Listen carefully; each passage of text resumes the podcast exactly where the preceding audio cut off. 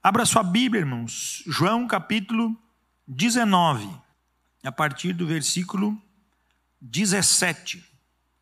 Assim como a igreja se encontra, mas nós, é, reverentemente ao texto sagrado, vamos ler a palavra do Senhor. Jesus, carregando ele mesmo a sua cruz, saiu para o lugar chamado Calvário, em hebraico, Gólgota. Ali o crucificaram e com ele outros dois, um de cada lado, e Jesus no meio. Pilatos escreveu também um título e o colocou no alto da cruz. E o que estava escrito era: Jesus Nazareno, o Rei dos Judeus. Muitos judeus leram este título, porque o lugar em que Jesus havia sido crucificado era perto da cidade e estava escrito em hebraico, latim e grego. Os principais sacerdotes dos judeus disseram a Pilatos: Não escreva rei dos judeus, e sim ele disse: Sou o rei dos judeus. Pilatos respondeu: O que escrevi, escrevi. Os soldados, pois, quando crucificaram Jesus, pegaram as roupas dele e dividiram em quatro partes, uma para cada soldado. E pegaram também a túnica. A túnica, porém, era sem costura, toda tecida de alto a baixo. Por isso os soldados disseram uns aos outros: Não a rasguemos, mas vamos tirar a sorte para ver quem ficará com ela. Isso aconteceu para que se cumprisse a escritura que diz: Repartiram entre si as minhas roupas, e sobre a minha túnica lançaram sortes. E foi isso que os soldados fizeram. E junto à cruz estava a mãe de Jesus, a irmã dela, Maria, mulher de Clopas, e Maria Madalena. Vendo Jesus a sua mãe e junto dela o discípulo amado, disse: Mulher, eis aí o seu filho. Depois disse ao discípulo: Eis aí a sua mãe. Dessa hora em diante, o discípulo a tomou para casa.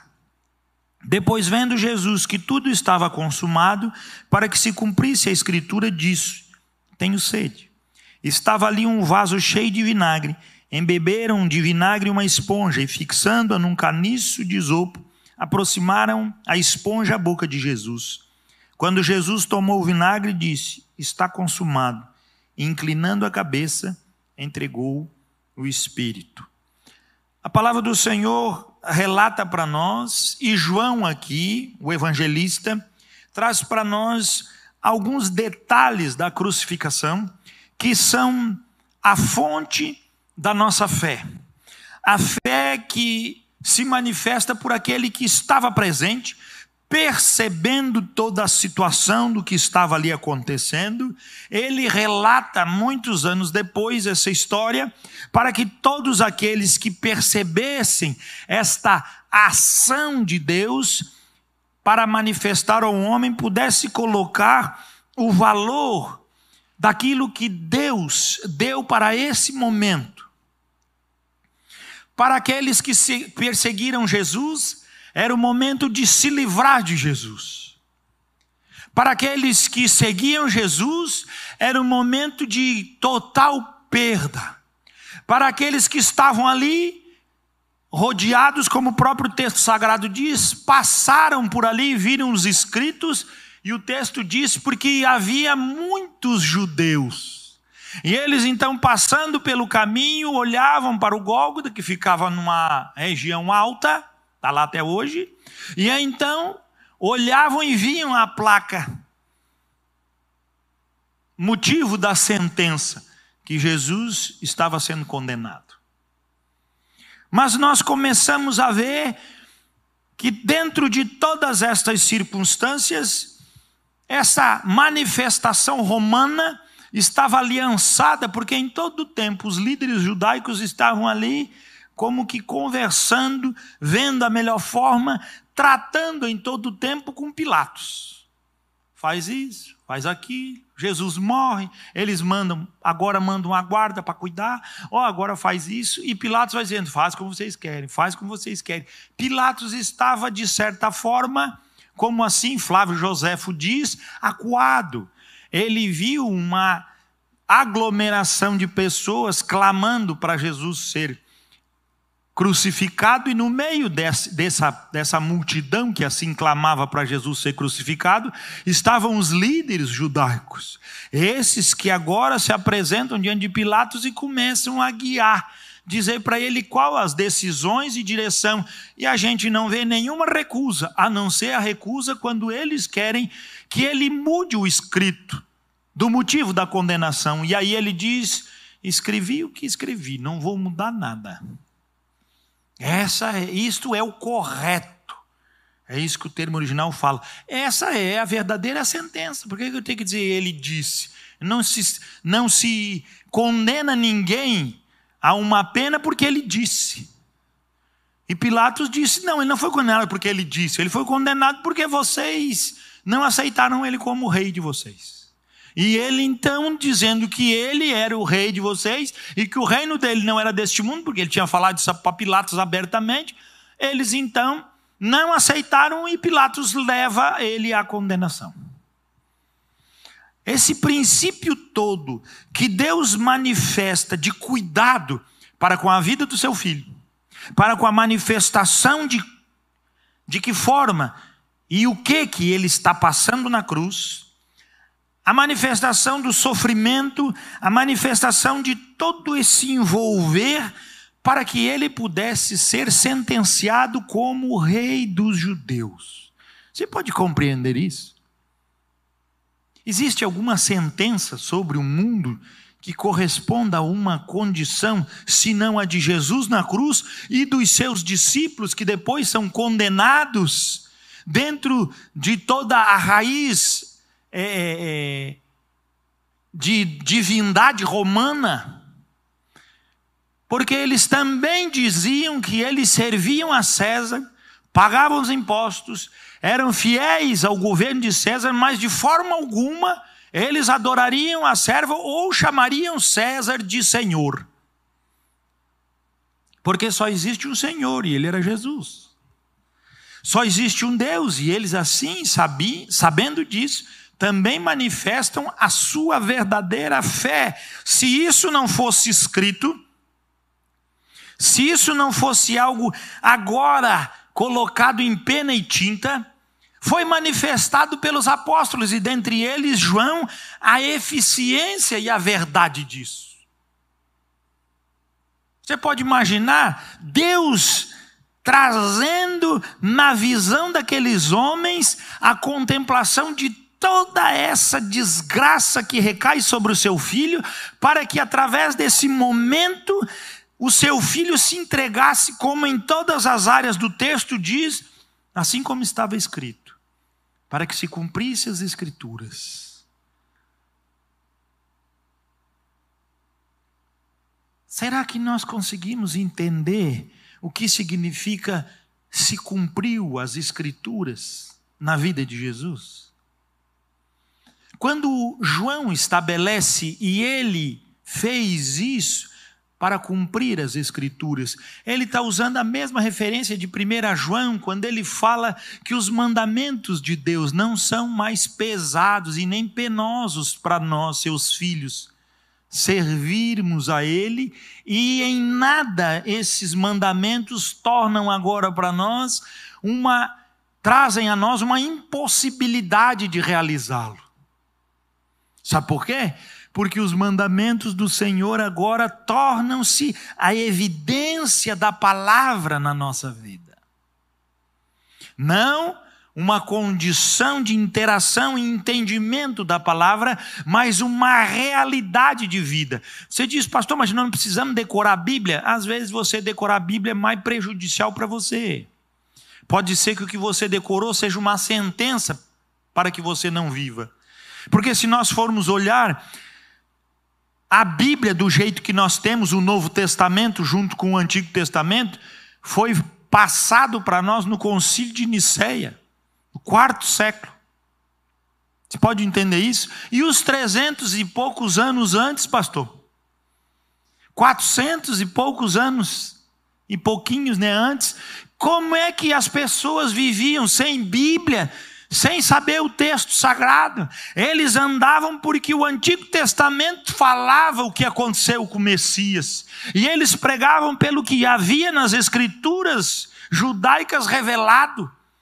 E eles viviam porque aquilo tinha se cumprido, e aquilo era tão verdade que se tornou um hábito deles como povo. Um novo povo. Um povo agora agregado porque não era povo, e Paulo assim diz: vós que não erais povo, povos, agora se tornaram povo de Deus. Vocês que não eram filho de Abraão, Paulo fala isso em Gálatas, vos tornastes agora filhos da promessa, assim como Abraão, por causa da vossa fé. Ou seja, nada do texto sagrado, e nenhum deles tinham, e se tivesse alguma cópia de carta, como assim Paulo mandava para as igrejas e eles depois transcreviam e distribuíam, essas cópias ficavam na igreja, ficavam com os líderes, os pastores, não andavam de casa em casa. E como é que esse pessoal ficava sem Bíblia em casa? Sem momento de devocional, sem o pão diário? Você pode imaginar como é que essa igreja andou 400 anos e ela não teve problema nenhum? Sabe por quê? Porque ela valorizava a palavra na essência do que a palavra é. E não valorizava a palavra pelo que ela trazia como escrito, mas como evidência de transformação na sua vida. E é isso que Jesus, quando diz: Ide por todo mundo e sejam minhas testemunhas. Nós sabemos que a raiz de testemunha é mártir. Quando você anunciar, você precisa estar envolvido com o negócio a ponto de morrer por causa dessa verdade. A ponto de você falar isso como algo que ninguém vai poder calar. Assim como nós vimos no livro de Atos, quando Estevão é colocado diante dos líderes para julgamento, a Bíblia diz que ele era e falava todas as coisas e eles rebatiam e ninguém podia com ele, porque o Espírito Santo dava para ele resposta a todos os questionamentos que os judeus assim faziam. Embasado no quê? Lá no Antigo Testamento. Nas promessas, porque está escrito porque assim se cumpriu com Jesus. O que está na Bíblia que você pode trazer para a sua vida, assim como João escreve, como muitas vezes já falei, praticamente na última década do primeiro século, mas não 90 e pouco, esse é o último a gente pensa assim que Jesus morreu e aí eles começaram a escrever, né, os episódios de como foi o tempo de Jesus e os evangelhos. Irmãos, o primeiro que foi é, é, Marcos, ele é escrito praticamente 20 anos, de 15 a 20 anos depois. A igreja estava 15 anos sem nenhuma referência, a não ser os apóstolos que estavam ali em Jerusalém e Paulo, que já tinha se convertido e que estava trazendo. Eles não tinham nenhuma referência, não, está lá no Evangelho. Isso era ouvido, mas eles se envolveram de uma tal forma com aquilo que ouviram, porque se tornaram testemunhas disso. E então a palavra neles deu o respaldo da verdade. Aí é que está a diferença. O que na sua vida você pode olhar para trás e dizer: está escrito. Isso é verdade na minha vida. Porque nós usamos o Novo Testamento muitas vezes como subterfúgio para a nossa fraqueza. Mas Jesus andou nesse mundo e o seu testemunho foi dito, está escrito. Ele, quando lidou com Satanás, ele disse: está escrito. Os apóstolos, quando citam a respeito de Jesus, está aqui, eles lhe diz para se cumprir o que diziam os escritos sagrados. E os que andaram com os apóstolos diziam: Nós vimos a vida de Cristo nos apóstolos. Porque eles viveram. E o que deixaram para nós, isso é escrito, é verdade. O que na sua vida você pode olhar para trás e dizer: está escrito, a Bíblia diz que aquele que está em Cristo é uma nova criatura. E você diz: Ah, pastor, mas é difícil. Pois é, não está escrito. Quando não está escrito, então você não é nova criatura. Aí você quer ser uma testemunha de Jesus? Como?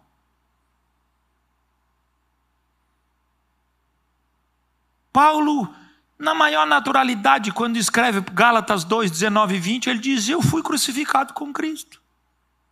Agora já não vivo mais eu, mas agora Cristo vive em mim. Paulo, ele teve dúvida disso e disse: Olha, agora vivo, mas olha, irmão, eu não vivo bem com Cristo. Eu vivo, mas não é bem assim. Esse é, o, esse é o problema da igreja, essa é a dificuldade da igreja de hoje. É que as coisas lá de fora, elas tiraram a essência da palavra a nós. Se anda mais pelo que está escrito, pelo que o Senhor disse, pela verdade do Evangelho, para que se cumpra. Hoje a igreja é uma igreja coada. E como nós sabemos, irmãos, nós entramos agora no ano de 2021 e dizemos, puxa, que o ano seja cheio de paz. E crente lá dando parabéns, cheio de paz. Não mudou nada, rapaz. Só mudou o calendário. Se não mudar a vida, não mudou nada. Continua mesmo, você continua do mesmo jeito. Só existe uma mudança na história da humanidade, quando Cristo veio, ele rachou a humanidade no meio, porque existe o antes dele e o depois dele. E antes dele, o Senhor trouxe uma promessa para Abraão, e foi constituído verdadeiramente uma nação, conforme a promessa de Deus dizia para Abraão: e a tua descendência será como a areia do mar, e será como as estrelas do céu. E quando isso aconteceu, rachou a antiguidade. Porque tem histórias de Eteus, de Eveus, tem história de babilônico, de egípcio, tem história de tudo que é canto da terra, de persa, mas a história legítima de um povo registrada em livros, só o judeu. Só o povo hebreu. Só eles que têm isso. Os doze patriarcas que constituíram uma nação chamada Jacó. Que Deus troca o nome dele para Israel. Essa é a conclusão. Aquele povo agora toma o nome que Deus dá a um dos os principais patriarcas, né? Jacó, Isaac, é, é, Abraão, Isaac e Jacó, e agora eles tomam para eles. Esse é o nome nosso. Porque nós queremos uma tradição? Não, porque nós temos um Deus que se apresentou para Abraão e diz: Eu sou o teu Deus. Que apresentou-se depois para Isaac e diz: Eu sou o Deus de teu pai Abraão e serei teu Deus. E depois ele se apresentou para Jacó e diz: Eu sou o Deus de teu pai Abraão, de Isaac, e serei o teu Deus. E depois ele se apresenta no Egito para o seu povo. E ele se apresenta dizendo: Eu sou o pai de Abraão, de Isaac e de Jacó. Eu sou o teu Deus. É esse Deus que hoje está aí na nossa vida. É esse Deus que está presente no nosso coração e que faz diferença, e que nós olhamos para as Escrituras e vimos: eu fui crucificado com Cristo. Não vivo mais eu, mas agora Cristo vive em mim. E o viver que agora vivo, vivo pela fé no Filho de Deus que me amou e se entregou por mim. Eu sou desse que pode trazer diante de Deus verdades que são tão conhecidas de nós, como o Salmo 23, o Senhor é meu pastor, Ele é mesmo. Nós paramos às vezes só no versículo 1, o Senhor é meu pastor e nada me faltará. Mas esquecemos que Ele te leva aos pastos verdejantes. Nós esquecemos também que Ele nos conduz às águas tranquilas. Esse versículo está bom, mas a Bíblia também diz que a tua vara e o teu cajado me consolam. É, velho, é porretaço. É varinha e cajado na muleira para que a gente possa ver verdadeiramente essas coisas do reino acontecendo em nós. E esse salmo é tão profundo e real que ele nos leva a vermos verdadeiramente essa ação de Deus, não na nossa vida, mas nos outros. Unge a minha cabeça com óleo, Senhor, e então meu cálice transborda. E certamente, ele fala, depois de sentar-se à mesa, ser servido, habitarei na casa do Senhor por todos os dias. Isso é uma constituição de, de intimidade. Isso é palavra. Mas o povo de Israel não permaneceu, é verdade. Assim como também a igreja, 480 anos depois, já estava novamente voltando aos princípios do paganismo, levantando culto a mortos. Algo que foi proibido e foi reprovado em outras em outros sínodos e concílios, e ali vai até 600 e pouco, que aí viram né, um, um vinagre. E aí pronto. Aí começa a bagunça que ninguém mais consegue se entender.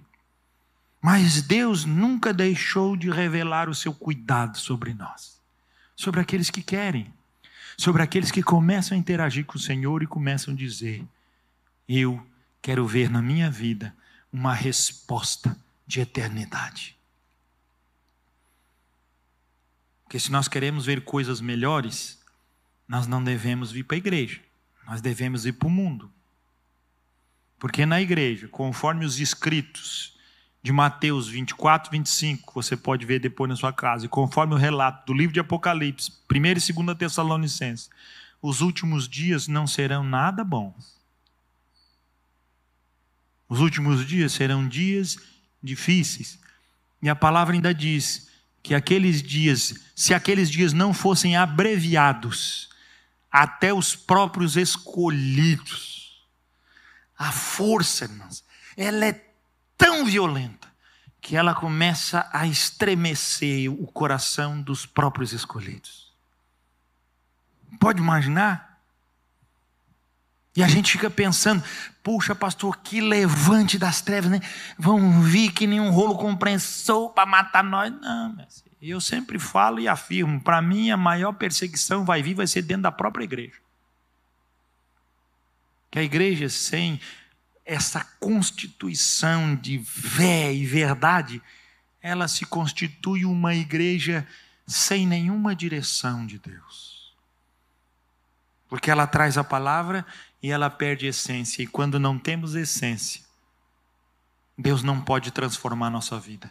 E nós respondemos a tudo que está ao nosso redor pela palavra, mas aqui dentro não há nenhuma transformação, não há nenhuma apaziguar de Deus, porque nos sentimos bem e somos como bastardos, vivemos pelos presentes que ganhamos, mas não somos herdeiros, porque herdeiro é só filho. Nós precisamos entender isso e que essa luta ela está minando os nossos corações. E nós precisamos cada vez mais nos colocar firmes para enfrentar essas mazelas. Na consciência de que somente na unidade da verdadeira fé nós encontraremos descanso para a nossa vida. Ele na cruz entrega sua mãe a João. E ele diz: mulher, aí seu filho. E depois ele diz ao discípulo: Eis aí sua mãe. E daquela hora em diante, diz a palavra, o discípulo tomou para sua casa. Oh, simples. Em nenhum momento, em nenhum momento, Jesus constituiu Maria como a sua mãe. Dentro do ministério, sempre se referiu a Maria como uma mulher. Embora quando estava debaixo da autoridade dela e de José, como filho que era, a Bíblia diz em Lucas que ele foi o quê? Ele foi submisso aos seus pais em tudo. Mas a hora que ele manifestou o ministério, ele colocou o foco no pai. E ele disse: É do pai que eu vou, e é do pai que vem tudo. Essa é a consistência nossa. Mas você vê, está na Bíblia. E nós usamos a Bíblia para tirar verdades e colocar princípios que são a expressão da fragilidade do homem. A constituição de que Maria é uma mulher acima das outras. A Bíblia diz que ela é bem-aventurada e a Bíblia diz que ela vai ser reconhecida por todas as gerações, mas ela não é mais do que ninguém, não é mais do que eu, nem mais do que você. E assim não existe ninguém sobre a terra, nenhum dos apóstolos Paulo ainda interpelando como ele era, e nós sabemos muito bem, Paulo como pregador e como visionário, como plantador de igreja, era fantástico apóstolo, mas ele quando vê assim, ele diz: "Eu sou o pecador, igual a todos vocês e ainda me considero o maior dos pecadores". Nunca colocou em evidência aquilo que não era uma realidade sua. Um pecador, um transgressor, Alguém que tinha sido perdoado por Jesus e ele mesmo sabia o preço que Jesus tinha colocado diante dele. Nunca voltou atrás, mas ele afirmava de coração, não com dores, mas pela sua responsabilidade: digo, eu preciso sofrer por isso, porque eu persegui a igreja. Eu fui contra as ordens de Deus. Eu vi Estevão morrer com o rosto transfigurado, e mesmo assim consenti em cada pedra que jogaram sobre ele. Esse é o conceito. Paulo tinha essa revelação. E nós precisamos ter o mesmo princípio. A mesma consciência da nossa fraqueza, como cantamos hoje. Mas da certeza da obra de Cristo, que é muito maior e que verdadeiramente nos revela, está escrito e traz para nós a essência da transformação. É por ele que a palavra diz que para se cumprisse e que já tudo estava consumado, ele disse: Tenho sede. Colocaram então vinagre numa esponja e fixaram no caniço, e ele, depois de beber, diz o texto, disse: Está consumado. E inclinando a cabeça, entregou o espírito. Deus faz as coisas se tornarem tão simples. Aqui, a maior das evidências: Jesus se entrega. Jesus se entrega. Porque o seu sangue já tinha perdoado pecados. Colossenses 2 diz que antes de ele sair da cruz, todos os principados e potestades já tinham sido expostos à vergonha quando os seus escritos de dívida chegaram diante de Jesus e eles viram o sangue do Cordeiro eliminar todo pecado. Quando isso aconteceu, pastor? Jesus estava vivo. E quando o sacrifício completo assume, o próprio Pai o recebe como perfeito e o véu do santuário se rasga de alto a baixo. E agora os homens têm acesso e não estão mais em vínculo de nenhuma condição porque aquilo que Deus determinou se tornou perfeito. E agora Ele nos traz para isso. Como nós podemos celebrar a ceia do Senhor? Sem a contemplação plena de que tudo isso é um fato consumado. Que não há nada que possamos fazer a não ser chegar na mesa e nos servir com tudo que Deus por graça e misericórdia, proporciona para nós pelo sacrifício de Cristo. E então Jesus deixa o pão e o cálice para que nós não nos esqueçamos disso. A história mais falada e contada pela humanidade, a história de Cristo, mas sem realidade, se torna uma história enfraquecida. Não se há testemunhar se não houver uma identificação com essa cruz, se não houver uma identificação com este elemento de fé. E muitas pessoas colocam então a sua fé no pão ou no cálice, e ele então se torna sagrado, e eu, pecador, vou tomar um pouquinho do que é sagrado. Não! O que é sagrado é Cristo na cruz. O que é sagrado é a obra consumada. O que é sagrado é a glória do Cristo ressuscitado.